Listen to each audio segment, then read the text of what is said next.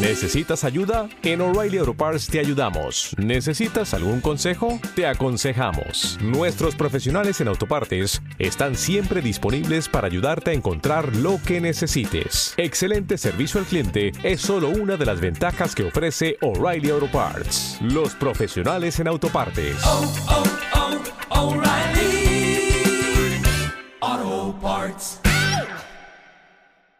Dale más potencia a tu primavera con The Home Depot. Obtén una potencia similar a la de la gasolina para podar, recortar y soplar con el sistema OnePlus de 18 voltios de Ryobi desde solo 89 dólares. Potencia para podar un tercio de un acre con una carga. Potencia para recortar el césped que dura hasta dos horas. Y fuerza de soplado de 110 millas por hora. Todo con una batería intercambiable. Llévate el sistema inalámbrico OnePlus de 18 voltios de Ryobi. Solo en The Home Depot. Haces más. Logras más. ¿Eres un fan apasionado de fuera de series? Ya puedes apoyarnos gracias a las suscripciones para fans de iVox, donde podrás acceder al catálogo de programas históricos de nuestro podcast y a contenidos exclusivos solo para mecenas. Visita la web de iVox o bien instala gratis su app en tu smartphone o tablet. Busca fuera de series, pulsa en el botón de apoyar y elige la cantidad de tu aportación desde 1,49 euros al mes. Todos nuestros mecenas ya pueden disfrutar de la primera temporada completa de Fuera de Series, un material único que no encontrarás en ningún otro sitio. Y cada viernes, dos nuevos episodios del catálogo histórico del programa. Conviértete en mecenas de Fuera de Series y disfruta de contenido exclusivo con la suscripción para fans de iVox.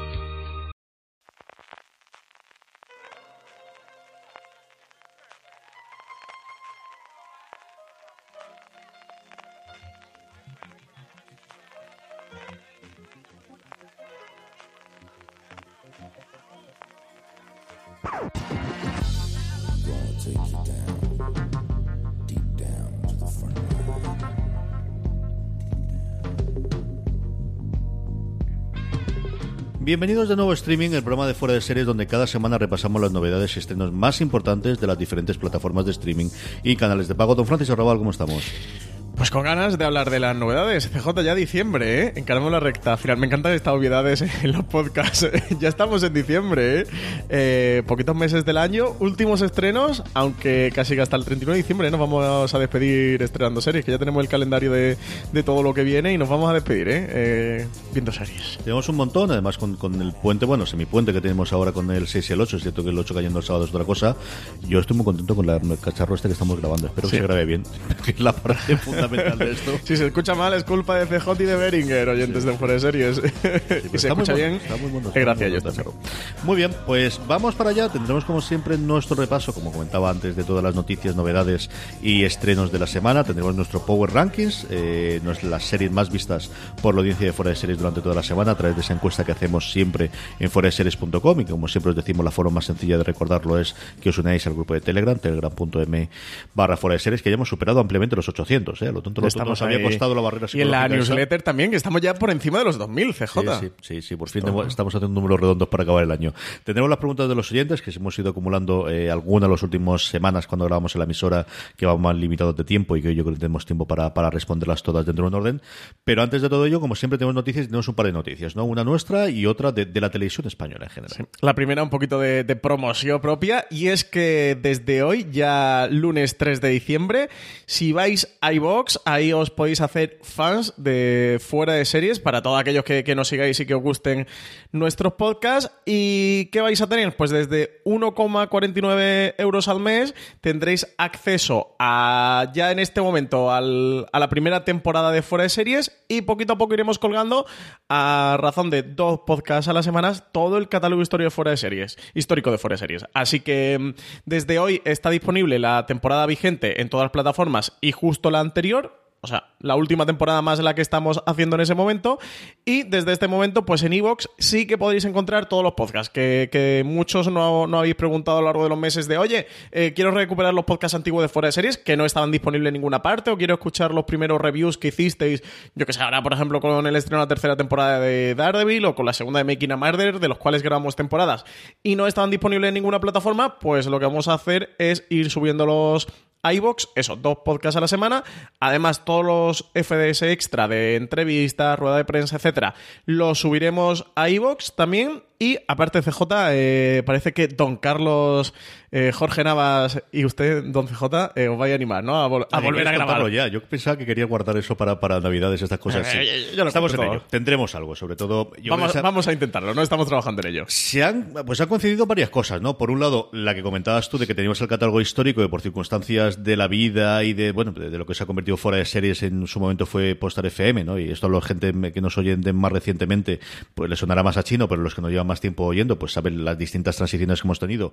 Había hecho que esos programas no estuviesen disponibles y, y teníamos siempre la intención, pero al final te falta un incentivo, te falta tirar para adelante. Sí. Y aquí tenemos que dar las gracias a todo el equipo de iVox, encabezado por Juan Ignacio Solera, que es el que de alguna forma nos ha puesto toda la facilidad del mundo para que esto entre y para que, bueno, pues al final dentro del, del contexto empresarial tenga sentido el que lo tengamos en un lugar como, como iVox o como iVox, porque yo siempre digo iVox, tú siempre dices iVox. Al final ¿no? todos sabemos, lo- no lo sé, yo jamás No tiene sabido. tildes, iVox. Ya, ya, ya. No sé, yo jamás he sabido exactamente cuál es.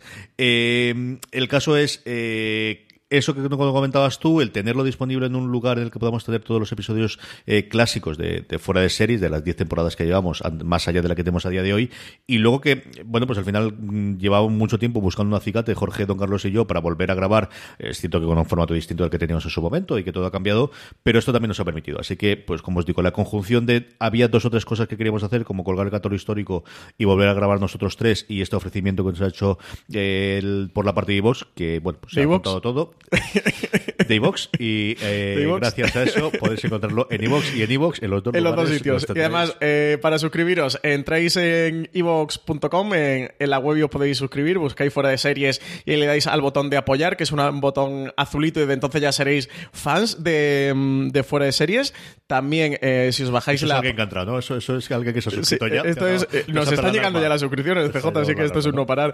Mm, también os podéis bajar la app en cualquier dispositivo móvil de cualquier plataforma. Creo que en tablet también, ¿no? También te puedes bajar en, absolutamente en todo. todas partes del mundo podéis bajar la aplicación de iVoox y eso desde solo 1,49. eh, Como comentamos, catálogo histórico de de series. Ya tenéis la primera temporada disponible. Eh, poquito a poco iremos eso, a razón de dos podcasts a la semana, subiendo todo el catálogo histórico hasta ponernos al día y además podréis disfrutar pues, de esos FDS extra y, de esos nuevos programas de CJ y Don Carlos que más o menos a partir de enero, ¿no? Eso sí que podemos decir a partir de enero eh, empezarán a, publicar. Ya, ya le apretaré yo y le haré cargo de conciencia a los tres para que, para que graben y vuelvan. Bueno, pues después de esta pelea de iVox o iVox, vamos con el Loves. TV o Loves TV. A ver, eh, esta, que- anda, anda. Que. Esta es mejor. A ver, eh, está claro que es Evox y eso todo el mundo lo tiene claro. CJ, lo que no tenemos claro era cómo se va a llamar esta. Yo le llamaría nuevo servicio, aunque ellos le llaman plataforma, eh, en la que se han juntado RTVE, A3 Media y Mediaset eh, para desarrollar este proyecto. Ellos dijeron, oye, que esto de Loves TV, nada, que no hemos acostumbrado a todo decirlo en inglés, que esto es Loves TV. Es como, como se llama, así que lo tenemos Pues ya claro, está claro, ¿no? Ya está claro. Nombre un poquito feo, pero bueno. Eh, eh, en torno a este Loves TV, que, que lo comentamos la semana pasada, dijimos qué es lo que esperábamos que fuera por las informaciones que ya habían ido saliendo. Ya ha sido la, la rueda de prensa, fue esta semana pasada, como ya adelantamos en el último programa. Y básicamente, CJ, eh, todo lo que han comentado fue lo que nosotros comentamos en el anterior programa. Así que nada, contrastar, en vez de hacer fe de ratas, contrastar la información que ya dimos la semana pasada. Y no mucho más que añadir, que ya está disponible en el botón azul de vuestro mando de la tele. Dicen que por tener un baremo, prácticamente todas las televisiones eh, del 2016 en adelante podrían incluir esta función, que es una tecnología que llevan aplicada las televisiones dentro en su sistema que se llama HBBTV 1.5, en la versión 1.5. Y, y nada, pues ah, os invitamos a darle al mandito a vuestro botón Dale al azul. botón azul. En general es televisiones de los últimos dos o tres años que tengan conexión a TDT, que estén conectadas, es decir, a mí por Y conectadas a Internet. Y conectadas a Internet. Esas son las dos cosas fundamentales. Esto, como tú le llamarías CJ, es un teletexto glorificado. Sí, sí, es cierto que, por ejemplo, la funcionalidad de lo de las siete días me parece una muy buena Sí, eso funcionalidad. está genial. Está o de volver a ver un, lo, lo que estén echando una serie, un programa, el telediario en ese momento, que de repente llegas 15 minutos tarde pues puedes darle al botón para que empiece desde el principio. Lo típico de Francis de que al final se pone a trabajar y se pierde al principio de OT, que él no puede sobrevivir sin verse, pues puede tirar lo para estoy atrás y lo ve. ¿eh? Claro, Lo estoy claro. sufriendo esta última semana. Así que estamos. Así que nada, gracias a Loves TV, que no a Loves TV, eh, podemos ya disfrutar de estas funciones en nuestros televisores. Vamos con Amazon Prime Video y empezamos el repaso, Francis. Pues empezamos con The Marvelous Miss Maisel, CJ, que por fin se estrena la segunda temporada, 5 de diciembre.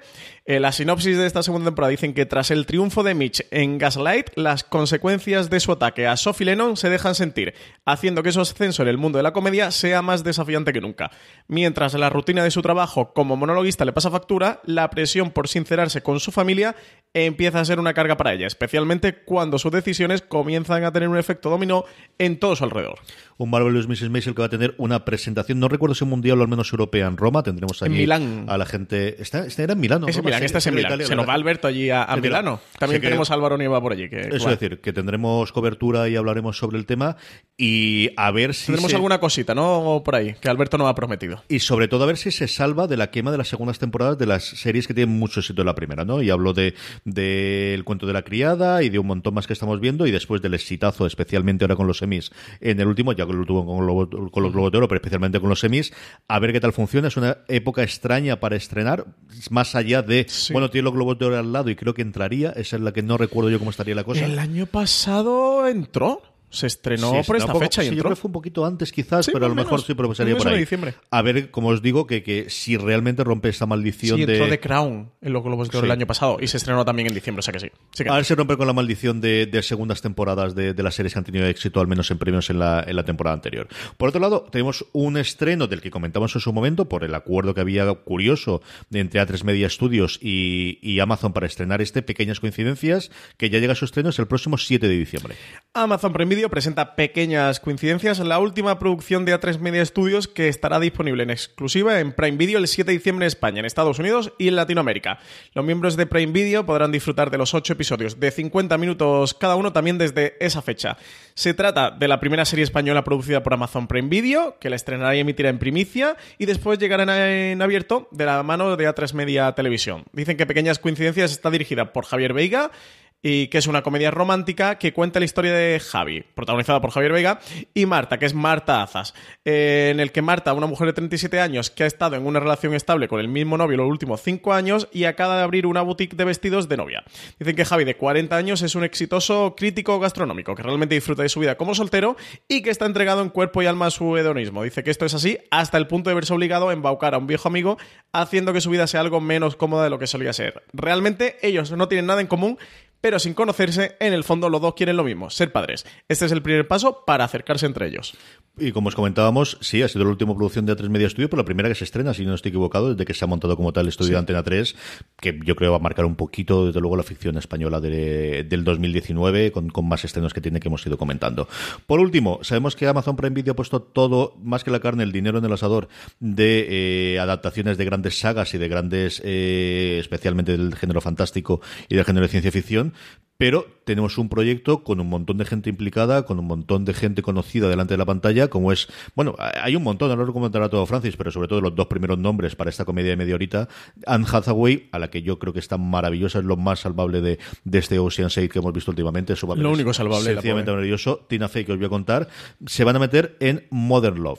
Este Modern Love seguirá la vida de los diferentes protagonistas y explorará el amor de diferentes maneras. Dicen desde el sexual al platónico, pasando por el familiar y el amor propio. Dice que el creador anunció que nos encontraríamos con una dramedia tirando más al lado cómico, muy fiel al tono de la columna semanal y el podcast de The New York Times, que es de donde se adapta esta serie Modern Love. Ha declarado el showrunner John Carney que es como si me despertara en una tienda de golosinas. Hemos logrado reunir al reparto de ensueño con mis actores favoritos, haciendo referencia, como ya adelantabas tú, CJ, que Anne Hathaway, Tina Fey y Dev Patel eh, estarán dentro del reparto, pero esos son solo algunos de sus protagonistas. Se le va a añadir también John Slattery, Brandon Victor Dixon, Catherine Kenner, Julia Garner, bueno, y un largo etcétera. Tiene hasta Amy Rossum como directora a la que muchos conocerán por Shameless. La serie va a costar de 8 episodios de media hora de duración y por el momento se desconoce totalmente la fecha en la que llegará a nuestras pantallas. Una combinación pues del tipo de series que hacía Amazon antes del cambio de guardia junto con las caras conocidas o al menos esos reclamos que estamos buscando con las nuevas series de Amazon. ¿no? Yo le tengo muchas ganas y lo que te digo, eh, una cosa de, comedia que esté en Hathaway de verdad después de verlo en Ocean's 8, cualquier cosa, antes también, pero, pero cualquier cosa y más con el elenco que ha comentado Francis. Vamos con Filmin, tenemos un estreno de Filmin de Restaurant, se estrena el 4 de diciembre. Llega la primera temporada de The Restaurant, considera la mayor producción en la historia de, una, de la televisión sueca. Dicen que se trata de un ambicioso drama que relata las vivencias de los miembros de la familia Lowander y del personal que trabaja en el restaurante que regentan. El prestigioso nombre que no pienso decir, lo buscáis, os vais a filming y lo buscáis porque es divertidísimo este nombre. Tiene eh, un bueno, tiene un montón de signos ortográficos que, que, no existen ni en castellano, pero ni a, ni a 3.000 kilómetros cerca de España. Dicen que a lo largo de los 25 años que alcanza las tres temporadas de la serie, seremos testigos también de cómo se construyó el admirado estado del bienestar sueco, desde el fin de la Segunda Guerra Mundial hasta principio de los años 70. La serie ha sido comparada como, eh, como la Downton Abbey sueca. Mira, esa parte me, parece más curiosa. Sí es cierto que, el, surgir no se meterá en la parte de los Palmer y el final del. Yo tengo muchas ganas, ¿eh? Yo tengo muchas ganas. ¿eh? Me parece muy interesante este análisis del fin de la Segunda Guerra Mundial y, la implicación que tuvo dentro del, país nórdico eh, con llegar eso hasta principios de los, de los 70 y, toda la construcción del, del estado del bienestar que además desde España siempre miramos con esos ojos de cordero degollado. Vamos con HBO España. HBO España tiene esta semana hasta tres estrenos, mm, alguno francamente interesante, Francis. Sí, llega la tercera temporada de Berlin Station el 3 de diciembre. El 5 de diciembre, primera temporada de Crime Time. Es una serie de cuatro episodios de una hora de duración en el que veremos cómo el policía Manaus hará convertido en Tony pasa de las grandes alturas a presentar un show televisivo en el que analizará diferentes escenas del crimen. Todo por la audiencia, o mejor dicho, hacer lo que sea necesario para no perder audiencia, hasta organizar los crímenes que posteriormente analizará en su programa. Ahí está, está gracioso. High concept, También tenemos Into the Dark, que llega el 8 de, diciembre. Es una producción de Blumhouse, que a muchos sonará por, aparte de que hicimos un gran angular en fuera de series, porque es una de las grandes productoras eh, cinematográficas del cine de terror de los últimos años. Suyas son producciones como Paranormal Activity, La Purga o Insidious. Es decir, son los auténticos reyes del terror en el cine actual. Con esta serie eh, traen una especie de serie evento de terror en el que nos van a contar 12 historias diferentes en 12 episodios. Es una serie antológica, ¿de acuerdo? Eh, cada uno va a tratar un tema concreto. Los tres primeros se titulan The Body, centrado en Halloween. El segundo, Fresh and Blood, centrado en Acción de Gracias. Y el tercero, Puka, un episodio navideño que está además dirigido por el director español, Nacho eh, Vigalondo. La serie, como os comentaba, se estrena el 8 de diciembre en HBO con los tres primeros episodios y los siguientes llegarán al ritmo de uno al mes, que es como se está emitiendo en Hulu, que es su canal original en Estados Unidos. Efectivamente, era una. Bueno, nosotros habíamos comentado que teníamos curiosidad porque no se sabía quién la iba a traer aquí y nos extrañaba muchísimo que nadie la trajese a España. Como a Francis, el, el tono, la idea es cada uno de los meses coincidir con una de las festividades y entonces hacer el episodio alrededor de, las festividades. Y bueno, pues HBO se va a poner al, corriente, como decía Francis, en diciembre están dando los dos que ya se han emitido en Estados Unidos. Eh, se emitieron a partir del, mes de octubre y este mm, de Navidad, que todavía no, ni siquiera se ha estrenado allí, que ya estrenaremos a ritmo de aquí. Si antes hablábamos de nombres propios para Modern Love de, Amazon Prime Video, ¿qué no decir de The Undoing, eh, una de las grandes producciones para de cara al año que viene de HBO España? Ya tenemos la confirmación de Nicole Kidman y Hugh Grant, ahí en nada, pero es que se nos ha sumado además Donna Sutherland. Madre Dios, qué proyecto se está formando aquí. FJ, si Nicole Kidman y Hugh Grant ya no ponen la largo con Undoing y yo con lo a tope que estoy con Hugh Grant, después haber visto a ver English Scandal. Ya con la incorporación de Donna Sutherland se está convirtiendo en uno de los mayores proyectos que, se están desarrollando actualmente en televisión. La serie está basada en la novela You Should Have Now eh, de Jen Korelitz en seis episodios. Dicen que Dan Doing contará la historia de Grace Sachs, que es el personaje que interpreta Nicole Kidman. Dicen que es una terapeuta con una carrera de éxito, con un libro a punto de publicar que vive una vida de ensueño en Nueva York junto a su devoto esposo, interpretado por Hugh Grant, y el hijo de ambos. Dicen que un día su esposo desaparece y con su su desaparición salen a la luz una serie de perturbadoras revelaciones sobre el hombre con el que compartía su vida. A partir de ese momento, Grace deberá recomponer su vida y una historia personal en la que no supo darse a sí misma los consejos que profesionalmente le daba a otros. Donald Sutherland, a quien hemos visto recientemente en series como Trust de FX, va a interpretar al padre Nicole Kidman en la ficción en un papel que marca su regreso a HBO desde que en 1995 protagonizara la TV movie Citizen X, con la que consiguió un premio X. Un, un premio X, un premio un premio Emmy. Eh, también comentaros que los guiones de esta serie van a estar a cargo de David e. Kelly, el, creador de Big Little Lies, y, y, Susan Brier, que va a ser la encargada de, dirigirlos. Es curioso la reinvención que ha tenido David de Kelly de, de, ser absolutamente todo. En los 90 y los 2000, y ahora es el autor de, Big Little Lies. Es curiosísimo. Está petándolo. Bueno, y de Mr. Mercedes también, que en España está disponible a través de, de aquí Now, que, que, le han dado tercera temporada, que ya lo comentamos en, aquí en streaming. Ha tenido una segunda, tercera juventud. Es cierto que, eh, yo lo, lo, comparo mucho con, con Steven Bocco, ¿no? que al final es cierto que es un poquito previo a David de Kelly, pero dos personas, eso, metido en los 60, desgraciadamente Bocco ya nos ha dejado. En el caso de Bocco, que no tuvo la, posibilidad de, encontrar un nuevo hueco en este nuevo modelo de televisión, y en cambio David Kelly, que estaba totalmente en el mismo, hace cinco años estaba igual que, que estaba Bocco, el cómo se ha reinventado y cómo ahora, pues eso es uno, eso, y está en Goliath, y está que dentro que cabe le funciona a Amazon y se llevó en su momento el, también el Emmy para, para el actor, es decir, chico. Y sabe rodearse de buenos directores, ¿eh? Si en Big Little Lies eh, cogió Jean-Marc Vallée, aquí eh, pilla a Susan Beer, que, que, recientemente en televisión hizo The Night Manager, que ahora viene aquí a dirigir este Dando In, pero que tiene una carrera cinematográfica bastante extensa y de calidad. Muy bien, pues vamos con Movistar Plus, Francis. Pues 7 de diciembre, tercera temporada ya de Fortitude, pero quizás la gran noticia de Movistar de esta semana es que tienen un nuevo proyecto, han anunciado un nuevo proyecto. Este nuevo proyecto va a ser eh, con el cineasta Dani de la Torre, que ha sido fichado por la cadena para ponerse a cargo de la dirección de, este siguiente proyecto. Em, aquí nos adentraremos en una serie de género policíaco que está escrita por Alberto Marini, con quien ya colaboró en la película El Desconocido, eh, película protagonizada por Luis Tosar. Eh, poco sabemos de este proyecto.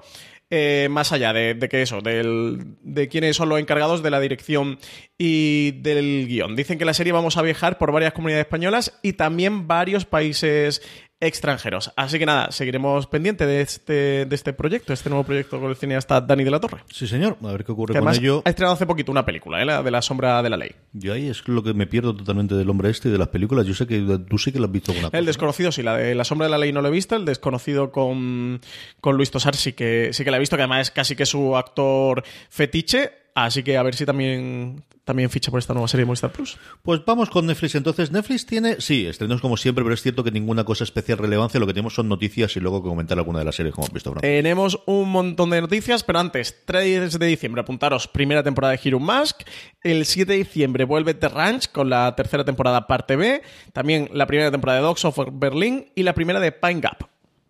Noticias. Empezamos, bueno, empezamos por lo buenas, ¿no? Lo primero es una cosa que se había rumoreado en su momento de volver a, coger, eh, bueno, pues una serie de culto como fue Cowboy Bebop. Eh, Netflix va a hacer una nueva serie de Cowboy Bebop y además de acción real. Sí, eh, va, Netflix es la encargada de traer este anime de culto, Cowboy Bebop, a la acción real. Recordad que la original fue dirigida por Shihiro Watanabe en 1998. Dice que durante unos años han corrido decenas de rumores de que se estaba planeando una película en imagen real basada en el famoso anime, pero finalmente nos llegará una serie que contará por el momento con una primera temporada de 10 episodios. Aquí tenemos a Chris Jost, eh, que recientemente ha participado en Thor Ragnarok, encargado de guionizar el primer episodio. Todo bajo la supervisión de Watanabe. Eh, desconocemos si se nos narrará todo tal y como se nos cuenta en la serie o si se incluirán nuevas tramas. Pero sabiendo que Watanabe estará supervisando el proyecto, podemos estar tranquilos de que se llevará a cabo una gran adaptación. La serie nos situará en el año 2071, adentrándonos en un grupo de caza recompensas espaciales a bordo de la nave Bebop, compuesto por Spike y Jet, que viajan por el sistema solar en busca de recompensas. A estos dos personajes se le añadirán Fai, Ed y Erin. Con esta producción nos encontramos un mix de géneros, llegando a tocar desde el western espacial al drama y la ciencia ficción. Dicen que el proyecto eh, se puede asegurar que no llegará hasta antes de, 2020. Es una serie con una gran legión de fans, como comentabas tú. Eh, a mí siempre me han vendido de, eh, aparte que es muy buena, es cada episodio toca un género distinto y va cambiando y va modificándose en cada una de ellas. Y yo creo que hablamos en su momento cuando entró en el catálogo de Netflix, porque había estado dando tumbos por distintos catálogos y aquí la ha vuelto a entrar. Otra noticia que también ha tenido, pues eso, a todos los fans del mundo de Roald Dahl eh, encantados cuando ha saltado, y es que ha llegado a un acuerdo Netflix con el, la viuda y con el general State, ¿no? el el, control o lo, que queda ahora de eh, a nivel empresarial que controla la, propiedad intelectual del mundo de Roald Dahl para adaptar no una novela concreta o no una historia concreta, sino en general todo el universo, ¿no? Lo que todo el mundo está persiguiendo, que es voy a tener un universo, bueno, pues este es el acuerdo que hemos llegado. Sí, ya lo, lo adquirió con Mark Miller para adaptar todo su universo de cómics, ahora lo hace con el escritor de novelas infantiles Roald Dahl, eh, mente pensante de, mundos como el de Charlie, la fábrica de chocolate o el gran gigante Bonachón, entre muchos otros. Estas adaptaciones nos llegarán en formato de series de animación, dice que algo un tanto diferente a lo que nos ofrecieron, por ejemplo, con la saga de los libros, una serie catastróficas desdichas de Lemony Snicket. Eh, pocos detalles ha dado Netflix por el momento, pero lo que sí sabemos es que la plataforma creará una conexión entre las historias para crear un universo compartido y que reimaginará y extenderá alguna de ellas para adaptarlas a un público infantil. Han comentado que nuestra misión es que la mayor cantidad posible de niños de todo el mundo puedan experimentar la magia y los mensajes positivos de Roald Dahl plasmó en sus historias. Eh, esto lo comentaba Felicity Dahl, que es la viuda de Roald Dahl. comentaba también que en esta asociación con Netflix marca un comienzo para lograr hacerlo real. Un nuevo capítulo de lo más emocionante para Roald Dahl Story Company. Dice que Roald Dahl estaría muy emocionado. En cuanto a las obras incluidas en el acuerdo firmado entre Netflix y la Roald Dahl Story Company están Charlie la fábrica de chocolate, Matilda, El gran gigante bonachón, Los cretinos, Charlie y el gran ascensor de cristal, La maravillosa medicina de Jorge, eh, Boy, relatos de infancia, Volando solo, El cocodrilo enorme, La jirafa, El pelícano el mono, bueno, y otros mucho más que en total 16 obras eh, de, de Roald Dahl. Por el momento no hay fechas de estreno, aunque sí que sabemos que la producción de las primeras va a arrancar en 2019. Y sin importantes son estas dos noticias, especialmente, como os decía, para los fans que los hay de las, de, las dos, tanto de Cabo Vivo como del universo de Roald Dahl. Yo creo que más importante es a nivel de industria eh, la confirmación o la noticia que saltaba esta semana de la primera producción paneuropea, podríamos decir, llamada Criminal, que además va a rodarse íntegramente en Madrid. Sí, qué cosa más curiosa este proyecto. ¿eh? ¿eh? Netflix ha encargado una producción original de género policiaco que es desde su concepto ya ofrece una novedad interesante en relación con el formato procedimental. La acción de criminal se va a desarrollar íntegramente dentro de la sala de interrogatorio de comisarías de cuatro países europeos, Francia, España, Alemania y el Reino Unido. Dicen que criminal se va a centrar en el conflicto psicológico y las dinámicas de poder entre el policía y el sospechoso de cada caso. La primera temporada va a contar con tres episodios de 45 minutos, ambientados en cada uno de los cuatro países mencionados, y serán escritos, dirigidos y protagonizados por profesionales de cada país y rodados en sus respectivos idiomas. Eh, George Kay y Infield Smith eh, son los co-creadores y showrunners de esta nueva serie. Serán también los encargados de escribir y dirigir los episodios ambientados en el Reino Unido. Mariano Barroso, director que recientemente hemos visto con la serie El Día de Mañana Movistar Plus, va a dirigir los episodios españoles que va a escribir Alejandro Hernández, eh, guionista de películas como El Autor o El Día de Mañana. Y, también Manuel Martín Cuenca, eh, el director de, de Caníbal. Dicen que el equipo francés está liderado por Frédéric Mernot, director de los tres episodios que transcurren en Francia, y cuyo guiones va a escribir junto a Antonín Martin Hilbert. Eh, bueno, luego tenemos toda la serie de mm, proyectos que ha anunciado el, el, crew eh, completo de, esta serie. Dicen que los 12 episodios de Criminales se van a rodar en la sede de producción propia de Netflix en la ciudad de la tele en Madrid. Y aquí muy curioso, ¿eh? que Manuel Martín Cuenca, un cineasta español con larga trayectoria, se va a encargar de dirigir, bueno, de, dirigir, de guionizar los episodios que, va a dirigir Mariano Barroso. A mí más curioso todavía la parte de Mariano Barroso, porque sí, es el director del día de mañana, pero también es el director de la Academia de Cine. Una Academia de Cine que poco a poco ha, ha empezado a hacer aperturas con el mundo de la tele, con esta bueno conferencia, charla multitudinaria que hicieron hace un par de semanitas. Chico, no lo sé, no lo sé cómo van a estar las cosas ahí. Esos rumores que apuntan a que los Goya podría tener alguna cosa para series. Eh, Netflix, que yo creo que se quiere acercar a, no tener las movidas que ha tenido en Cannes y lo demás con el resto del mundo, que está cambiando un poquito también la política en cuanto a estrenos en pantallas grandes y tal. Bueno, pues todo un tutu revolutum junto con un proyecto de verdad objetivamente muy interesante en cuanto a unar, pues como te decía, y además que se vengan todos para acá, porque sí, es pan-europeo, tiene esos cuatro equipos independientes, pero el rodaje, como decía Francis, no se va a rodar parte sin Chita, parte en es íntegramente en la ciudad de la tele de Madrid. Se hace en los estudios que sabemos que ha alquilado al, grupo Secuoya y en la ciudad de, Madrid.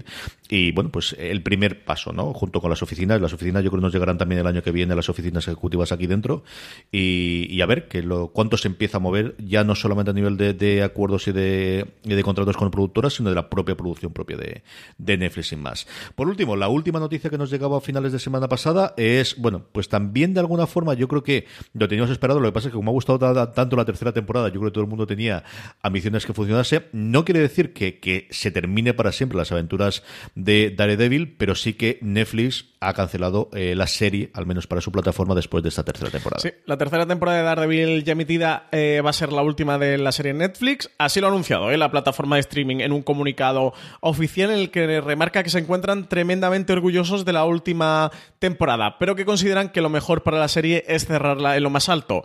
Abre paréntesis, Disney nos ha cortado el grifo de, las licencias Marvel y, y se ve que han decidido ya matar Daredevil. Aquí nos queda ver qué ocurre con Jessica Jones, que tenía confirmada tercera temporada que no me extrañaría que nos rodar y llegara. Firmado, rodarán y la harán, igual que el resto. Y si no, pues acabará. Hay que ver qué ocurre con Jessica Jones y con The Punisher, que sí que tiene también segunda temporada. En cualquier caso, yo creo que sí que podríamos ya dar por sentenciada eh, este universo Marflix, este universo de Marvel en Netflix. Ahora que no habíamos inventado esta palabra tan molona, CJ se nos, se ha acabado lo del Marflix. Eh, y que Jessica Jones, como mucho veremos tercera temporada, veremos segunda de Punisher y se acabó el universo de, de Marvel en Netflix. Ya a continuar en la plataforma de Disney Plus.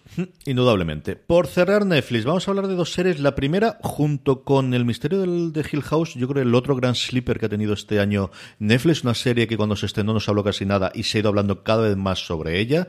Eh, una serie de producción de Chuck Lorre, sí, de Chuck Lorre de, Big, de, eh, de Big Bang Theory y también de Dos Hombres y Medio, ¿Y pero también el de Mom. O sea, que al final muchos de los comentarios es, pero ¿cómo nos puede traer este hombre? Hombre, porque hace muchas cosas. Sí, sí. Hace, él no es lo único que produce y Mom ya es una serie que contaba o que tocaba mucho de la parte dramática, que quizás es de las grandes aportaciones de esta serie de dos cascarrabias, de dos eh, personas mayores, uno de ellos Michael Douglas, que es que ya está muy mayor, llamada... Sí que está el... mayor, ¿eh? Es que tiene 73 o 74 Es años, que- ¿eh? Lo miré en, en internet eh, viendo el episodio. Francis, ¿qué te ha parecido el método Kominsky?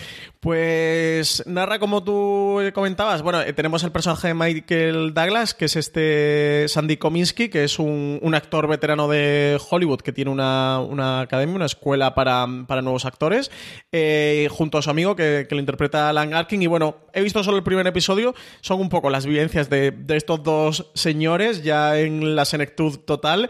Y me ha gustado mucho CJ, tiene la serie mucha alma, me, ha sorprendido, de verdad, porque es divertida y, es simpática. Bueno, está Chuck Lorre, es evidente, pero cuando te quiere meter el dedo ahí en el corazón, te, te, te- pega fuerte. ¿eh? Sobre todo, bueno, al final del último episodio ocurre un- una circunstancia con una amiga de- del personaje de, de Kominsky, que, que es de esto que sabe la patata. Creo que es una serie sensible, una comedia, una dramedia así sensible para quien le apetezca acercarse a algo de este género. Yo creo que me la voy a ver, ¿eh? así para, para comer al mediodía o para cenar por las noches y tal. Son episodios de, de media horita, entre 25 y 30 minutos. Son solo 8 episodios en la primera temporada, así que se ve muy fácil. Yo creo que la voy a ver. Y ver a Michael Douglas, joder, que bien, que bien lo hace este hombre, que ya se nos ha olvidado porque últimamente lo vemos poco, pero que, que lo hace. Y Alan Arkin también, también está muy bien. Creo que es una cosa así muy simpática. Muy es un Grace Frankie versión masculina, así que quien disfruta de esa serie creo que también le puede gustar el método Kominsky. Sí, las comparaciones evidentemente va a ser con Grayson Frankie eh, inmediatamente. Yo he visto también el primero y me encantó. Y es, como os digo, la serie de la que ahora todo el mundo se está enganchando y está viendo, está evaluando para bien de ella. Si miráis cualquiera, bueno, las páginas web, los blogs y los comentarios de, especialmente de España, pero también de Estados Unidos, eh, en general, de- del último dos, tres semanas, es todo el mundo subiéndose al carro y hablando bien de la serie. Por último, Francis quería comentar, porque el otro día descubrí esta serie se divertido mucho con ella. Me lo he pasado que, genial. Me lo he anda, pasado genial. Háblame de Norseman. Bueno, lo primero darle las gracias a Juan Galonce porque en el, en el último top que grabamos de mejores series históricas ambientadas en la media edad moderna, que, que lo podéis escuchar, que está en la cadena de podcast de Fuera de Series, eh, Juan eh, habló de una que se llama Norsemen, que, es, que, es una, que, era, que era una comedia noruega sobre un grupo de, de vikingos. Yo ya había oído hablar eh, de la serie alguna vez, me habían hablado bastante bien de que era como una cosa así muy graciosa, muy simpática. El Juan metela en su top y dije, oye, ahora me estaba quedando. eh, Big Bang la lleva al día, The Good Place con el parón y también la lleva al día. Y sabes que no veo muchas comedias y me hacía falta algo así para, para comer. Ya me había visto el primer método Kominsky, me apetecía seguir viendo series. Y digo, oye, voy a acercar a este Norseman que ha recomendado Juan, que tiene solo dos temporadas de seis episodios cada una, dura media horita. Mira, puede ser perfecta para comer. Ostras, qué bien me lo he pasado, qué divertido. Solo he visto el primero, ¿eh? Pero qué episodio CJ tan, tan divertido. Quiero que te la veas, a ver qué te parece. Es una simbiosis perfecta, pero absolutamente perfecta, entre el Monty Python más de la vida de Brian, eh, Los Caballeros de la Mesa Cuadrada. De hecho, en el primer episodio hay dos escenas que son de la vida de Brian, pero vaya, es un secuestro artístico lo que le han hecho a la película. Pues una simbiosis entre ese Monty Python y Asterix. Es muy ese rollito de Asterix de el poblado, con personajes arquetípicos en el que cada uno cumple un papel, que son muy estereotipados y todo muy cachondo, haciendo mucho humor en paralelismo de mm, lo estamos haciendo de la época actual con, las barbaridades, ¿no? Y los barbarismos de, esa época. La serie se ambienta a finales del 700, al final del, del siglo VIII eh, y se desarrolla en un pueblo eh, que se, que se llama Norheim y es, bueno, pues relata un poquito las vivencias allí con el líder del poblado, con los vikingos que vuelven de, saquear y todo lo que ocurre eh, con ellos después de hacer esa, esas rafias y de verdad que es que es una cosa tan divertida y tan simpática que quería comentarla en streaming y recomendarla, porque si buscáis así una serie un poquito chorra o divertida para, echar el rato, creo que Norsemen pues una, mm, una situación perfecta. Luego, CJ de producción está genial, que dices, ostras, la pasta que se han gastado desde la televisión noruega, es de la NRK, la, cadena que creo es Scam, que aquí en España no suena un poquito porque es la cadena de la Scam original, pues de esta, este nos me dicen, madre mía, qué pasta se han, se han gastado. Me dan muy buenas esperanzas por la de Justo antes de Cristo, la serie que está preparando Movistar Plus, porque creo que va a ser justo esto y ojalá sea, sea esto. Es una serie la de Movistar que, bueno, ya comenzamos en streaming, pero que se ambienta en un poblado romano justo antes de que nazca Cristo. Además, Nacho Vigalondo y Borja Cobiaga están de directores en la serie que antes hablamos de, de Nacho eh, Vigalondo y, y es eso, una comedia muy tipo, muy tipo Monty Python con todas las burradas que os podéis imaginar, con situaciones extravagantes y surrealistas a más eh, no poder. Y como curiosidad es que eh, para televisión noruega la rodaron en noruego y luego la serie la volvieron a rodar con todas las escenas en, inglés. Lo que vemos en Netflix es la versión internacional que está en inglés. Además no está en castellano, ¿eh? si queréis verla tiene que ser en inglés, con subtítulos en inglés o en castellano o en noruego también si queréis practicar el noruego, que también lo habrá. Eh, pero no está doblada al castellano. Pero como curiosidad la, rodaron en los dos idiomas. Hicieron una versión noruega y una versión internacional. De verdad que la serie es divertidísima. Acercaros a vernos. Venga, hacerme caso porque lo voy a pasar genial. Y si os gusta Monty Python y os gusta Asterix, mm, ya estáis corriendo. Hay que ver qué apañados son estos noruegos, de verdad. sí, te hacen. no tienen problema ninguno. te, hacen. Suele ser cuatro gatos. un rod y pon descosillo, ¿eh? ah, sí, la serie, ahora que dice cuatro gatos. Eh, Noruega, creo que son unos 5 millones de habitantes, ¿no? Creo que son Andalucía, seguro. Sí, en Andalucía somos unos 8, pero eso por pesar, somos menos, pero abultamos por más. Y creo que son unos 5 millones. La, la serie tuvo un millón de espectadores en Noruega, ¿eh? O sea, ojo, cuidado. Que no está nada mal, no señor. Eh, vamos con YouTube Premium, no tenemos estreno, el gran estreno fue Origin, pero sí hemos tenido, bueno, pues se filtró la noticia, hubo comentarios de noticias de un cambio de estrategia. Es cierto que los titulares matan mucho parte, vamos a comentar lo que se sabe o lo que se rumorea que se sabe y a ver por dónde va esta tendencia del cambio de estrategia de YouTube con su YouTube Premium, Francis. Eh, cuéntanos tú, ¿no? Que yo sé que a ti estas cosas te gusta comentarlas. El gran titular es que van a cambiar las series y que van a pasar a ser gratuitas. El siguiente análisis, porque es cierto que yo leí la noticia original que aparecía en Hollywood Reporter y era muy parece que es posible que sí, que, entonces hagamos que por aquí es quieren ampliar la base de usuarios, han dado cuenta que al final sus usuarios fundamentalmente son, bueno, pues que lo que quieren es ampliar la posibilidad. Hasta ahora la forma que tradicionalmente tenía YouTube de estrenar era dos, tres episodios en abierto, ocurría con Cobra Kai, ocurría con Origin y luego el resto para aquellos que pagan premium que era uno de los grandes atractivos que tenía pagar premium, junto con para mí, para mí personalmente saltarte los anuncios. Yo me puedo pagar por saltarme anuncios, pues la ventaja de tener 40 años y que al final te falte más tiempo y que tenga más dinero, Francis. Yo ya ha llegado un momento en el que superaba y me ocurrió con Julio en Estados Unidos que es bastante más caro sin anuncios aquí, pero al final acabas pagando, ¿no? Luego hace que no te enteres de cosas de estas, de cosas del, del, del artículo de, Alberto del viernes, que no sé de qué leche me estaba hablando, del anuncio del licor este, porque te juro que esto no Yo es que me enseñó María Santoja entre lágrimas lo del Rua Vieja. Oye, artículo de Alberto Rey, el oyentes de fuera de serie, tenéis que leerlo. Se llama. Eh, eh, ¿Cómo es el Scam me pilla mayor. Scam me pilla pero mayor. No viejo. Pero no viejo. Y, y habla sobre Scam y sobre el anuncio de Rua Vieja. De verdad, es divertidísimo el artículo. Y tiene una frasaza. Eh, no sé si decirlo o no por no destripar el artículo. ¿La digo o no la digo? hay una frase que dice literal: dice, dan ganas de gritar que lo que aparece en el anuncio son actores. Y que lo que venden es, aparte de alcohol, una Holly Follet ranty viejuna. Rua viejuna. Me parece sensacional. El, el Radio Viejuna, Rua Viejuna. De verdad, cercano por el artículo de Scam me pilla mayor porque es de lo más divertido que, que vais a leer eh, de televisión esta semana. Es que el señor se a escribir un poco. Rua Viejuna. Sin vergüenza. Al final, al final va, a parecer que sabe Bueno, escribir bien y todo. sí. Nos vamos a quedar sin licor de Rua Vieja este año gratis en Fuera de Series. Se va a romper esa gran tradición que tenía Rua Vieja con la redacción de Fuera de Series, pero bueno. ¿Qué le vamos a hacer? Ya invitar En a. Alberto a una ronda. Eh, sobre YouTube, lo que os comentaba, la otra gran noticia era que no sabían... es que está loco. Rua Viejuna, nada, perdona.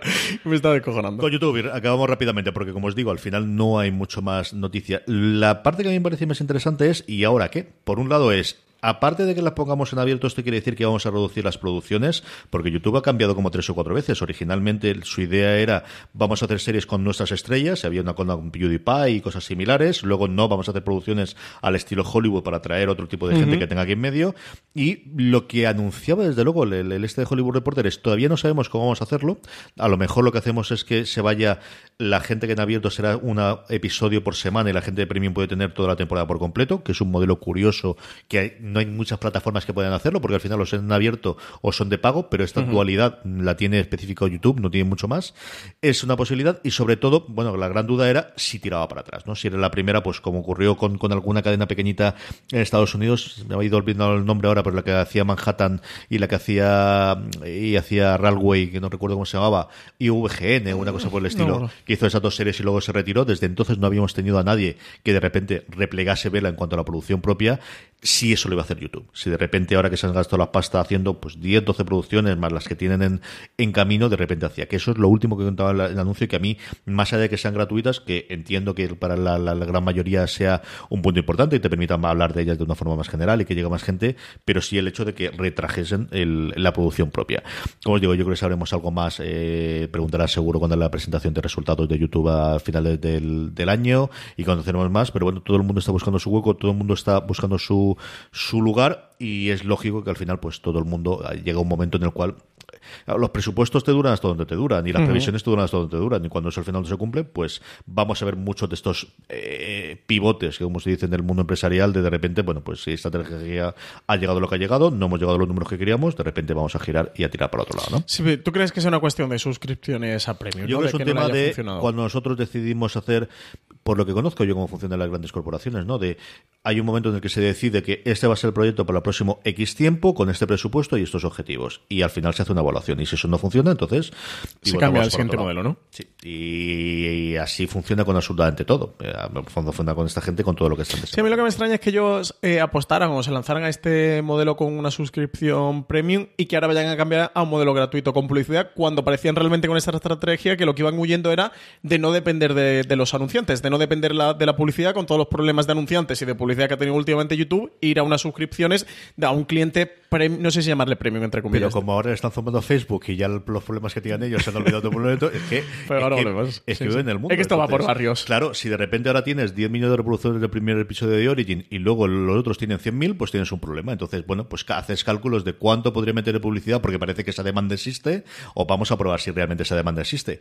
A ver qué ocurre con Premium. Como digo, yo es un servicio que simplemente por saltar de los anuncios de YouTube yo utilizo. Eso y la descargas, ¿eh? que parece una tontería, pero al final. Sí, está genial. Y mira que sí, que tengo la conectividad y lo que tú quieras, pero al final, mm, mira, el, el- el hecho de que sea cómodo, de que no tengas que estar, si internet te va mejor, te va peor. Nosotros que además hacemos mucho viaje en tren a lo largo del, del mes y lo demás, eh, me es muy cómodo, de verdad, la, la- parte de las descargas. Al final lo tonto, lo tonto es bastante, bastante eh, apañado.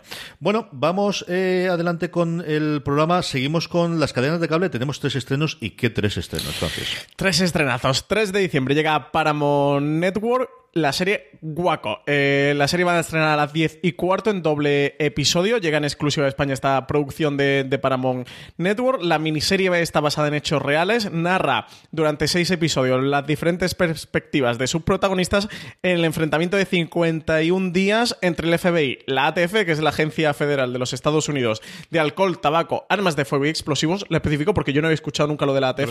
Yo me había, llegado- me había quedado en la DEA, en el FBI y en la CIA. ya la ATF ya no había llegado.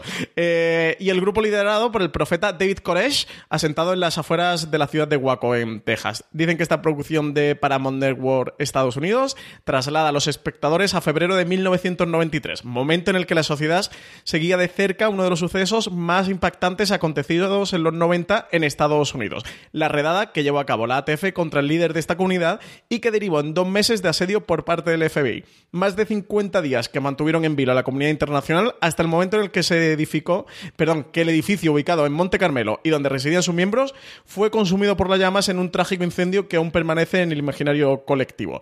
Dicen que eh, han utilizado obras de, referencia que han servido para, dar luz a esta nueva historia de la trágica masacre homónima desde puntos de vista contrarios. Dicen que a través del agente del FBI, Gary Noesner, y a través de una de las víctimas de la matanza, a partir de la, figura de su líder y profeta, David eh, Cores. Adapta también el libro de, de Tíbodo, que, fue uno de los supervivientes dentro de los davidianos. Eh, la serie además cuenta como protagonistas con Michael Shannon, como Gary Nesner y Taylor Kitsch, que interpreta a este líder del, culto de los davinianos, David Koresh. Además tenemos a John Leguizamo como uno de los agentes de la ATF, o a Melissa, bueno, ahí está, nuestra Supergirl, que también está en la serie interpretando a la mujer de, David Koresh. Y como a 40 personas más conocidas. El elenco es El elenco es espectacular. O sea, de lo mejor que he visto no este año, en cualquier serie de televisión. Eh, pues eso mismo, que Wacom era uno de los grandes estrenos de Estados Unidos, fue la serie con la que estrenaron el cambio de, Spike a, a Paramount Network y este cambio de estrategia que tenía en Estados Unidos, por fin nos llega aquí en España. A Francia le ha gustado, a María ya. A mí me ha fascinado. Yo, no, yo estoy igual de obsesionado con María que María. Lo que pasa es que María se ha conseguido una aplicación de audiolibros y en vez de escuchar podcast, se está escuchando el libro de, de Gary Nesner, de la gente del fake. Además, tiene una vida apasionante. Bueno, yo sé lo que me he ido eh, comentando. No quiero hacer un poco de teléfono descacharrado, pero parece ser como que fue entre comillas. Si en Mindhunter nos cuentan, y el libro que adaptaba mm, la serie Mindhunter, que había escrito la gente del, del FBI, que desarrolló toda la, mm, la, teoría para, para, los asesinos en serie y, desarrolló el, tema de los perfiles de los analistas de dentro del, del, FBI, que este Gary Nesner es un poquito, casi entre comillas, el no el fundador de los negociadores dentro del FBI, porque ya existía. El que las bases, ¿no? Exactamente, como el que sienta las bases. Y este libro es eso, una especie de, de título análogo a, ese otro libro de, de Mindhunter. Ella se lo está escuchando. es justo creo que además ahora va por la parte en la que ella se ha metido de Waco, porque en este libro no solo narra los hechos de Waco, sino que cuenta desde sus orígenes en el FBI hasta llegar a Waco y terminar con Waco y muchas cosas que ocurrieron antes. Eh, luego se pondrá con el de Tibodo, el de David Tibodo, eh, porque eso, pues está absolutamente obsesionada con el tema. Yo también estoy investigando un poquito por, por ver lo que pasaba y dentro de la serie, porque había mucha polémica en Estados Unidos en torno a la serie. Bueno, imagino no. Eh, para ellos es un hecho de, su historia en el que los críticos, que ahora tienen todo, pues cuarenta y tantos, cincuenta años, vivieron y conocen perfectamente. En la serie no glorifica, porque no glorifica, pero mm, creo que sí que intenta decir ni los malos son tan malos ni los buenos son tan buenos eh, y creo que eso en Estados Unidos puede no gustar. O sea, en Estados Unidos me imagino que meterte con el FBI y no defender, pero sí que decir a lo mejor eh, esta gente no habían hecho tanto como para, para cómo se le fue de las manos al FBI el caso de, de Waco, que tampoco quiero contar mucho, por si alguien, es historia, ¿eh?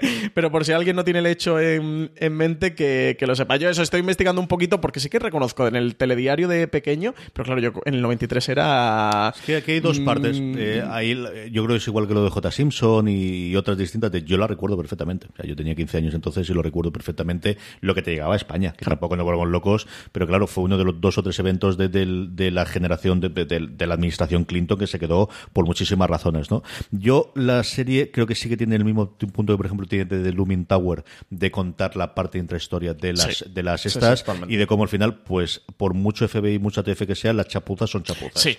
Y esa parte eh, y los intereses creados y la parte de politiqueo, sobre todo en los primeros episodios que te cuentan mucho, que te tratan de decir esto de alguna forma ocurrió por el origen de, de Waco ocurre porque, porque pasa todo esto. Por lo que ocurre lo que tendrán los dos primeros episodios, sí. Acércalos a ella. Y que luego, a lo largo de la serie, es que trata mucho el tema de desinformación del FBI. De, a ver, te muestra lo que está pasando. Lo que pasa es que eso quiero contrastar toda esa parte que, narra la serie, que, la, que los, los, dos creadores se han basado en el libro tanto de Gary Nesner, de la gente del FBI, como de Tíbodo, para, para desarrollar el argumento tú ves cosas que están haciendo los davidianos o que no están haciendo, que luego vea al jefazo del FBI en la rueda de prensa diciendo, eh, los, eh, tenemos conocimiento de que los davidianos están cometiendo abusos con menores. Y ves que los davidianos, bueno, toda una estrategia de desinformación del FBI para justificar todas las cagadas y meteduras de pata que estaban comentando. Pero eso, antes de pringarme los dedos con un hecho que no conozco, quiero informarme, ¿eh? porque, porque sí que en Waco dan una visión particular y por ahí a la serie le han dado bastantes palos. La serie es espectacular, de verdad, acercaros a Waco, son solo seis episodios, unos 45 o 55 minutos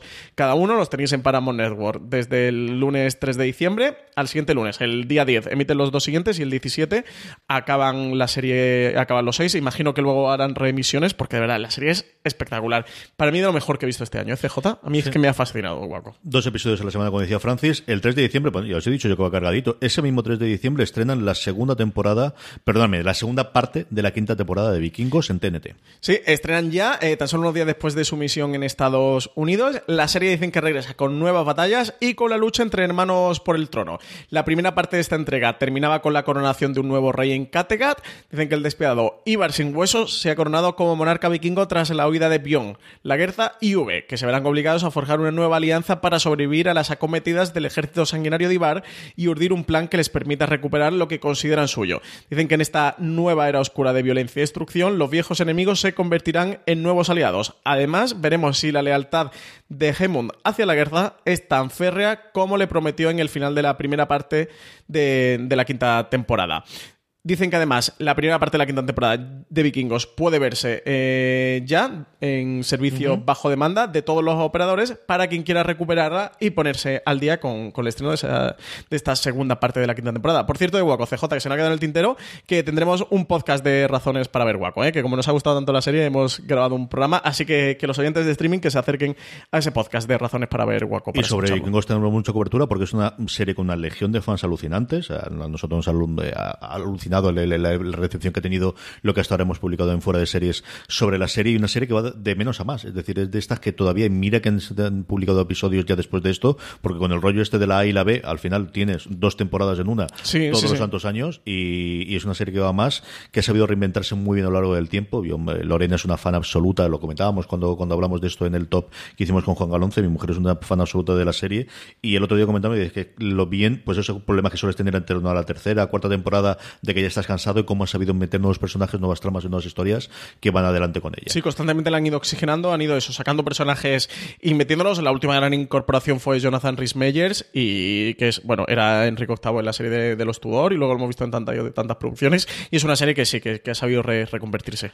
Y no se vayan todavía porque no hay más. Ese mismo 3 de diciembre es cuando estrena la cuarta temporada de Vis a Vis Fox España. Madre mía, ya cuarta temporada, ¿eh? 3 de diciembre. Eh, emiten nuevos episodios y nada, no voy a comentar nada porque cualquier cosa que diga, esto sí que es spoiler con todo lo que ocurre en Vis a Vis. Así que nada, acercaros a Fox para, para ver el regreso de esta cuarta temporada. Sí, señor. Por fin ha llegado, bueno, rapidísimo, ¿eh? Nos sorprendió a todos. muy rápido, muy rápido. El, estreno.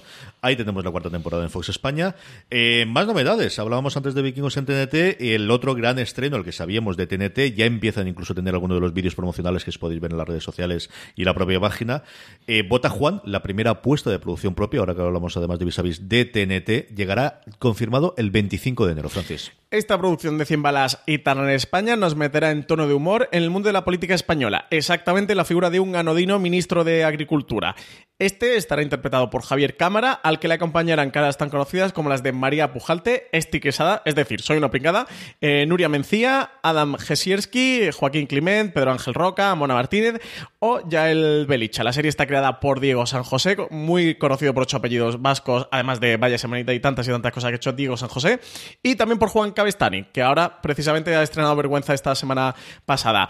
Además, cuentan en el equipo con Víctor García León, el director de Selfie, y David Serrano, el director de Tenemos que hablar, que son los encargados de dirigir los episodios de esta primera temporada de Bota Juan. En la serie dicen que veremos las peripecias del ministro tras presentarse a las primarias de un partido eh, para poder optar a la candidatura de la presidencia del gobierno. Dicen que puede ser de lo más loco todos los que vamos a ver, que habrá triquiño en las políticas, envidias y crisis, todo rodeando a la figura de, Juan, este protagonista, este ministro de Agricultura que, que se presenta las elecciones. Javier Cámara ha contado que le ha tocado sufrir bastante, dice que es una serie tremendamente divertida, que los personajes están al límite y que cuanto más sufran ellos, más disfrutarán los espectadores. Diego San José también ha comentado que, mm, que los que hacían comedia tenían la obligación de sacudir al espectador y que creen que eso lo han conseguido en este Botajuan. Si os metéis en foreseries.com, que tenemos la noticia de estreno, ya podéis ver el spot de televisión de estas elecciones, de este ministro de Agricultura, de este, de este Juan, de esta campaña de Botajuan. De verdad, veros el vídeo porque dura un minutito y poco y es muy divertido. Ya vemos ahí a Javier Cámara en, el papel de este Juan, de este ministro de Agricultura. Muchas ganas de verla. Tú sabes que yo digo San José me parece una de las mejores mentes pensantes en, en España. Yo he tenido el placer de verlo en un par de charlas y ha parecido una de las personas que tiene más claras las ideas y de lo que quiere hacer y además que puede tocar todos los géneros, siempre de punto humorístico, pero que tiene un, un, elenco alucinante en las cosas que ha podido eh, hacer y que le he podido ver yo ahí. Es de verdad, eh, evidentemente cámara y evidentemente eh, todo el resto del elenco que han contado Francis y María Pujalte, pero a mí, y Cabestani con el éxito que ha tenido, pero a mí lo que me llama realmente para el proyecto es el, hecho de que estén los guiones, digo, Es un equipazo, ¿eh? Es un auténtico equipazo el que han montado para, para Botajuan. De todo esto, perdóname, que me he saltado. ¿Nos queda alguna cosa más? sí señor. Nos queda MC, que nos mandaron la, newsletter de todos los estrenos que van a tener para, para, los próximos tiempos, incluido la tercera temporada de Lucky Man y sobre todo que en febrero estrenan ese eh, secuela, porque es secuela de la película El submarino Das Boot alemán. La estrenan para febrero, Francis. Sí, en enero va a llegar la tercera temporada ya de Lucky Men, eh, una de las series más personales del recientemente fallecido Stan Lee, el mito del universo del cómic, que confesó que el superpoder que le gustaría tener, sin duda alguna, sería el de la suerte, que es el, lo que trata este Lucky Eh, también durante el mes de febrero va a llegar Das Boot, el submarino, una de las grandes apuestas sin duda del canal para el 2019, que está inspirada en la mítica película de Wolfgang Petersen de título homónimo que se estrenó en 1981. En, ella vemos las vidas de la tripulación de un submarino alemán durante la Segunda Guerra Mundial. La serie está protagonizada por Thomas Gluaschija, Lizzie Kaplan y Vincent Kartzeger. Y como en el caso de Restaurant, no voy a seguir pronunciando nombres alemanes porque le vamos a tener. La embajada nos va a mandar una carta a la embajada de Alemania series. En Sundance eh, llega la quinta y última temporada de The Rake el 13 de diciembre a las 10 y media de la noche, una de las series australianas más aclamadas de los últimos años. Es una comedia eh, legal protagonizada por Richard Roxburgh, que pone punto y final a las aventuras de este personaje en ocho episodios. Y también Stream, que nos traerá dos nuevos estrenos, uno de ellos por partida doble. Eh, comenzarán con La Ley de Nick, que se estrena el 8 de enero, uno de los mayores fenómenos televisivos de la historia en Alemania, y continuaremos con 19-2, una serie de acción canadiense que nos mete en la piel de dos policías encargados de patrullar uno de los distritos más complicados de la ciudad de Montreal. La primera temporada de esta serie llegará el 7 de enero y la segunda 23 del mismo mes. Muy bien, de todo esto, ¿qué recomendamos, Francis? Pues yo me quedo con Guaco, sin lugar a dudas. CJ, es que yo sé que me ha fascinado. Me no te lo esperaba, ¿verdad? El girito. yo me quedo con Guaco. Es espectacular, de verdad. Tenéis que ver Guaco. Es, mi obsesión es Guaco. Eh, y el último mes es Guaco y no es mi, mi, obsesión de estas últimas semanas. Yo es cierto que esto del restaurant me, me, ha llamado la atención. Mira, lo de Fortitude a mí me gustó mucho la primera temporada y me lo dejé la segunda, pero de todo esto, vikingos. Yo quiero reengancharme, además, como va a verlo mi mujer al lado, y de verdad que es un fenómeno absoluto. Es una de, de, de las series, yo creo que está en el escalón por debajo de luego de Juego de Tronos y de The Walking Dead, al menos en España, por lo que nosotros conocemos, sí, está justito ahí. ¿eh? sí, con Outlander son estas eh. series que tienen mucho muchísimo fandom y muchísimo seguimiento. Pues Outlander, podría ser eh, Narcos, yo creo también, a lo mejor quizás menos en esta temporada, pero en las anteriores sí. Yo creo que es de las que ve muchísima gente. Un poquito Narcos esta temporada, ¿no? O al menos nos ha llegado tanto a nosotros, no lo sé. No sé si ya no tener Escobar, en publicidad en Madrid han hecho igual, en papel o medio Madrid, desde luego, pero, pero no lo sé. No, no, no se ha hablado desde luego tantísimo de ella como en temporadas anteriores. Eh, bueno, vamos con el Power Rankings, Francis. Vamos con las series más vistas por nuestra audiencia durante esta última semana. Sabéis que lo hacemos todas las semanas con una encuesta que colgamos en fuera de series.com, pero que la forma más sencilla para que no se os pase rellenarla es que os unáis a nuestro grupo de Telegram, telegram.me barra fuera de series, donde más de 800 personas diariamente hablan sobre series de televisión y cada vez que colgamos la encuesta os avisamos, así nada, en cuestión de 30 segundos la tenéis rellenada porque os pedimos las tres series que más os han gustado esa semana. De esa forma hacemos la encuesta todas las semanas y posteriormente las preguntas, que es con lo que sabéis que terminamos el programa. Empezamos por el puesto número 10. Antes hablábamos de ella, de cómo va a ser la última temporada. Daredevil cae dos puestos, pero sigue estando en nuestro Power Ranking. Se queda en el puesto número 10. Novena posición para el método Kominsky, la serie que podéis ver en Netflix, que comentábamos hace un ratito. Sube dos puestos eh, American Horror Story Apocalipsis, que como sabéis emite eh, en Fox. Octava posición para American Horror Story Apocalipsis que sube dos posiciones. Lo que acabo de decir yo, no me escucho. Ay, perdón. Eh... No me escucho ya nunca. Vuelvo a streaming. CJ, séptima posición para Narcos México, eh, que comentabas también antes. ¿Has dicho la American Horror Story? Sí, Eh, pero cuando ¿te me has escuchado? escuchas, Madre no mía. pasa nada. The Good Place es la única serie que se mantiene, junto con otra que luego comentaremos un poquito más adelante, en el sexto puesto. Sabéis que se emite en Netflix, que ahora están con el parón habitual navideño y que volverán con nuevos episodios a partir de enero. Quinta posición para Bodyguard, que cae tres posi- posiciones, pero que sigue en el Power Rankings todavía Bodyguard, ¿eh? Sigue descubriendo a la gente. Curioso que la gente la siga viendo, sí. Yo pensaba que esta Hace sería de las que en una o dos semanas. Mes se y medio. ¿eh? Del estreno. También en Netflix podemos ver, y es la nueva entrada de esta semana, The Sinner, eh, la segunda temporada de la serie eh, que ya está disponible completa. Sabéis que se emitió en Estados Unidos durante verano y aquí eh, tiene el acuerdo de, la emisión completa. Una de las grandes sorpresas el año pasado, que este año funcionó medianamente bien. Veremos si ocurre una tercera temporada o no. Como os digo, se queda justo al, borde del podium The Sinner, que se puede ver en Netflix. Y tercera posición para The Walking Dead en Fox, que precisamente esta semana pasada ha terminado la primera parte de su novena temporada. Y del cual tenemos un review grabado, ¿verdad?, en el canal de podcast. Sí, exactamente. Podéis escuchar el, el- el review con Richie Fintano, María Santonja y Álvaro Niva, que hablan un poquito de, de lo que ha ocurrido en esta novena temporada de Walking Dead. Sube un puesto y se queda punto a punto a punto de llegar al, al número uno. Homecoming, la serie de Julia Roberts, que como sabéis está disponible en Amazon Prime Video. Porque la número uno CJ, como no podía ser de otra manera, sigue siendo Ar de Madrid. Por segunda semana consecutiva, la serie creada por Paco León y Ana R. Costa de Movistar Plus, que, que sigue coronando lo más alto de nuestro, de nuestro Power. Y que os invitamos a aquellos que no lo hayáis visto todavía, eh, nuestro segundo programa de FDS Live, el que hicimos en Fundación Telefónica, con la presencia de ellos dos, y que podéis encontrar en el canal de YouTube de Fundación Telefónica, que tendremos también el enlace desde el, desde el nuestro. La forma más sencilla es que busquéis en YouTube fuera de series live, y ahí os aparece tanto el primero que hicimos en septiembre como este segundo en noviembre. Estuvieron encantadores, divertidísimos. Yo creo que es una hora y media, de verdad, para, para disfrutar de todos aquellos que hayáis visto Ar de Madrid y que queráis ver por las interioridades, cómo se lleva adelante el proceso. Hay cosas muy entretenidas, muy divertidas acerca de, de todo ese proceso. Vamos ya con las preguntas de los oyentes, vamos allá con esas preguntas que nos llegan a través de esa misma encuesta que os comentaba antes. Francis, cuéntame, ¿qué nos preguntan? Jake Peralta nos dice, hola, me encantan vuestros programas. Persona de buen gusto. Dice que mi pregunta es si tenéis algún hábito preferencial en qué series ver según el día de la semana. Dice que él, por ejemplo, hace unos pocos años eh, que se ha enganchado a las series y que cada lunes lo dedica solo a series antiguas, entre comillas, eh, que hemos recomendado nosotros. Dice que, por ejemplo, empezó con The Wire, con Brotherhood, con The Shield y que ahora está con Los Soprano. Y dice que solo la ve los lunes. Dice que así le da mucho, le dura mucho más y que la disfruta más. Que un saludo y que sigamos así. Yo tengo, hay sí que series que se emiten semana tras semana que intento verlas el mismo día de la emisión, eso sí que es cierto.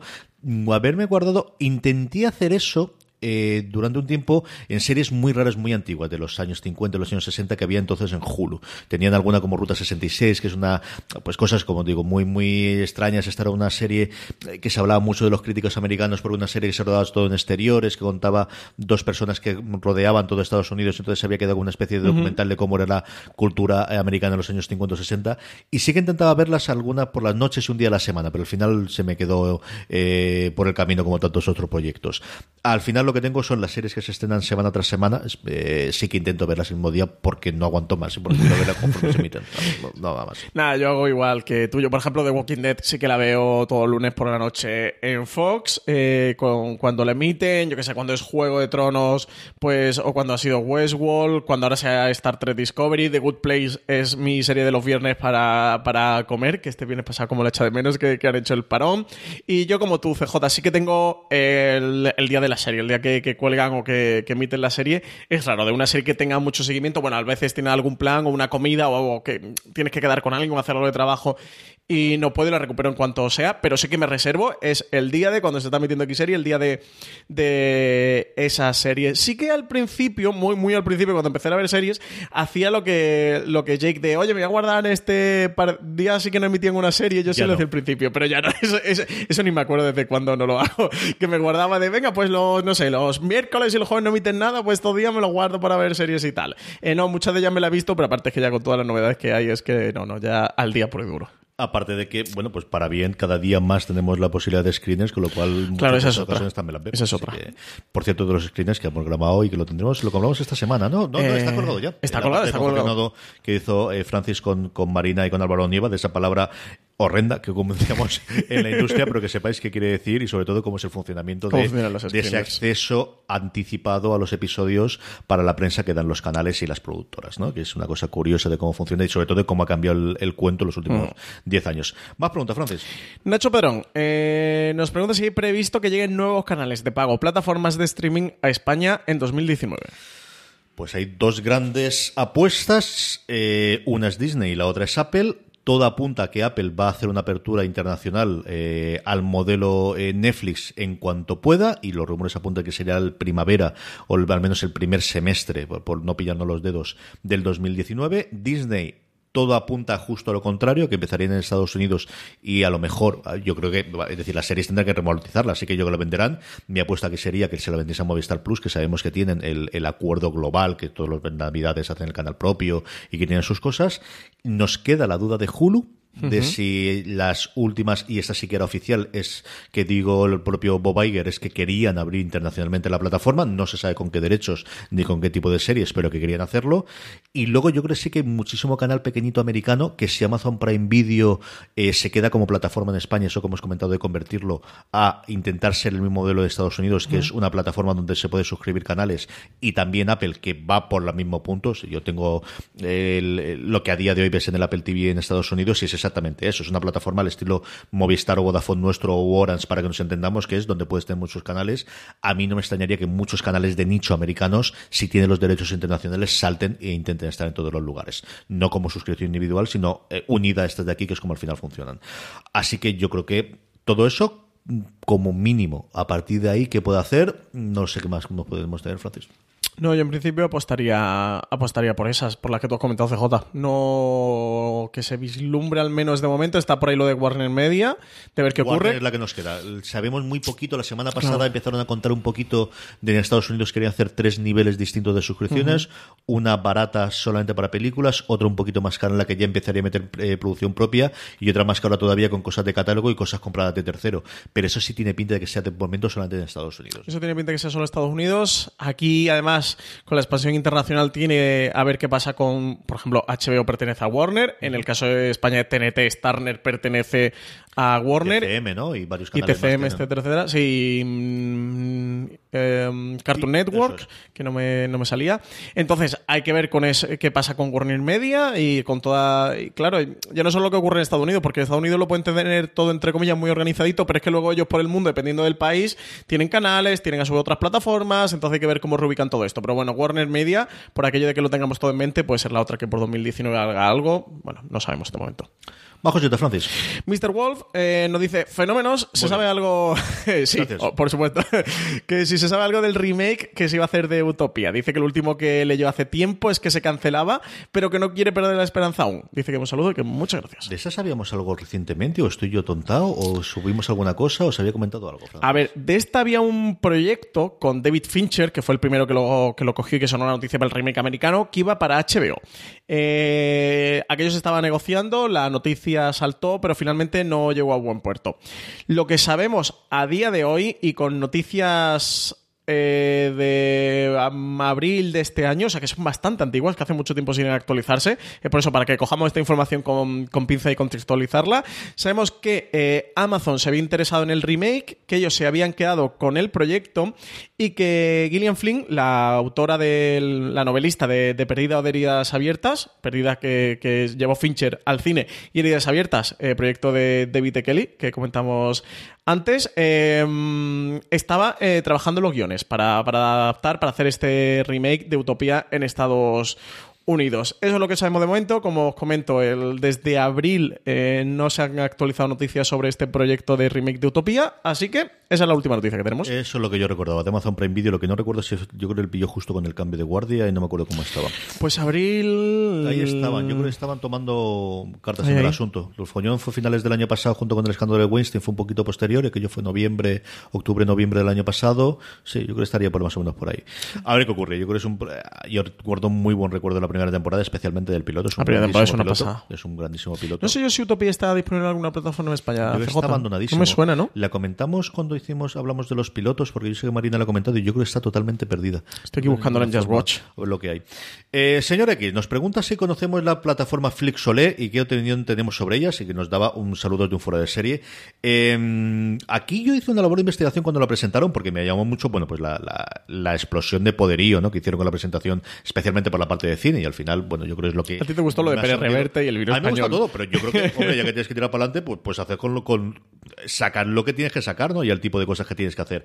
Y yo tenía curiosidad por ver las series y no está nada mal. Tiene un catálogo, especialmente de series que se han estrenado en televisión española, algunas que están en la plataforma de Radio Televisión Española, pero algunas que no están, bastante interesante para ser una cosita pequeñita. No es desde luego una cosa tremendamente exhaustiva, pero no estaba mal. Y luego la interfaz, sin haberme llegado a suscribir, que es cierto que quería hacerlo, no tiene ninguna ma- mala pinta. Es decir, No. una copia total y absoluta de Netflix, como tiene que ser, para que no vamos a complicar la vida si esto funciona. ¿no? Yo creo que, de verdad que creo, como os digo, sin haber utilizado como tal, que esa parte la han tenido muy clara. No, no podemos hacer una chapuza en el 2018. Si lo hubiésemos presentado en el 2010 a lo mejor, pero esto de aquí no podemos hacerlo. Y yo creo que aquí la, la gran funcionamiento que pueden tener es el que pueda suscribirte a través de canales de, o de plataformas. Es la, la que yo que le falta.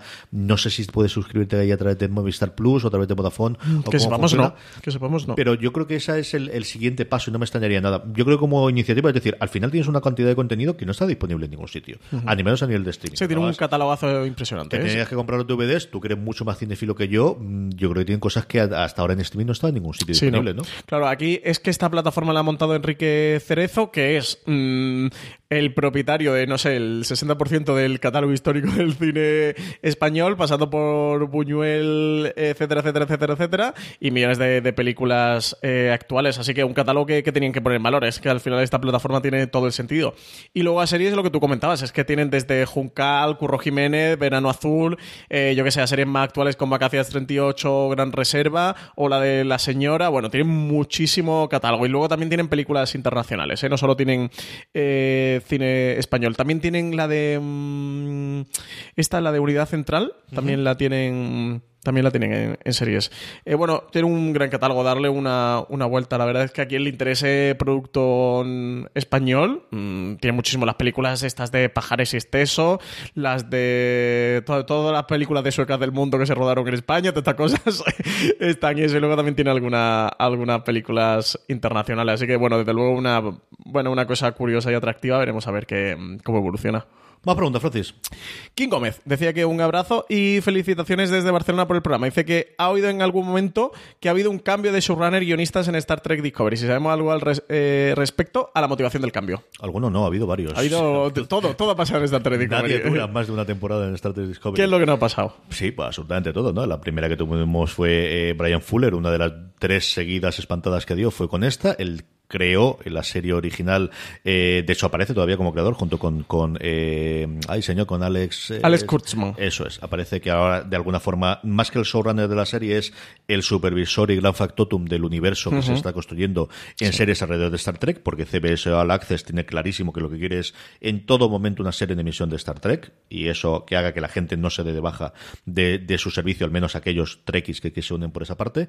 Él, como os digo, eh, hizo el corpus de qué se iba a funcionar y se fue por diferencias creativas, como se ha ido de todo, fundamentalmente por cómo de oscura iba a ser la serie, parece ser, eso es lo que se rumoreaba, hizo la trama general de la primera temporada y sigue apareciendo como creador. Se quedaron dos de sus lugartenientes que fueron despedidos después de la primera temporada en los coletazos de alguna de la parte eh, más colateral, es cierto, y de la que menos se ha hablado de todo el escándalo Weinstein, más que por eh, acoso sexual, por el, el ambiente de trabajo. Sí, el decir trato, ¿no? Como ha trabajado. de insultos y de bueno pues de cosas que 5 o 10 años antes no habría ningún tipo de problema o que al menos no se filtrarían no se comentarían o quedarían de es que lo, lo creativo tiene estas cosas y les pilló justo en el momento en el que eso no era aceptable socialmente y les costó el puesto así que ahora tienen como os decía una reestructuración de todo no recuerdo quién está ahora mismo de, de showrunner sí que está como os decía supervisado de alguna forma por Kurtzman que es el Sí, porque el Kurtzman no, no lo sigue, ¿no? Kurtzman está en el papel de eh, gestor del universo Star Trek Es como el editor jefe, el que sería los cómics, ¿no? Del Sí, el editor de. o el papel de- que le han dado al que era el showrunner este año pasado de The Walking Walking Dead de elevarlo para de arriba. Scott y que sí, eso con es. lo del Ángela Khan. Sí, sí, Esa justo era- eso.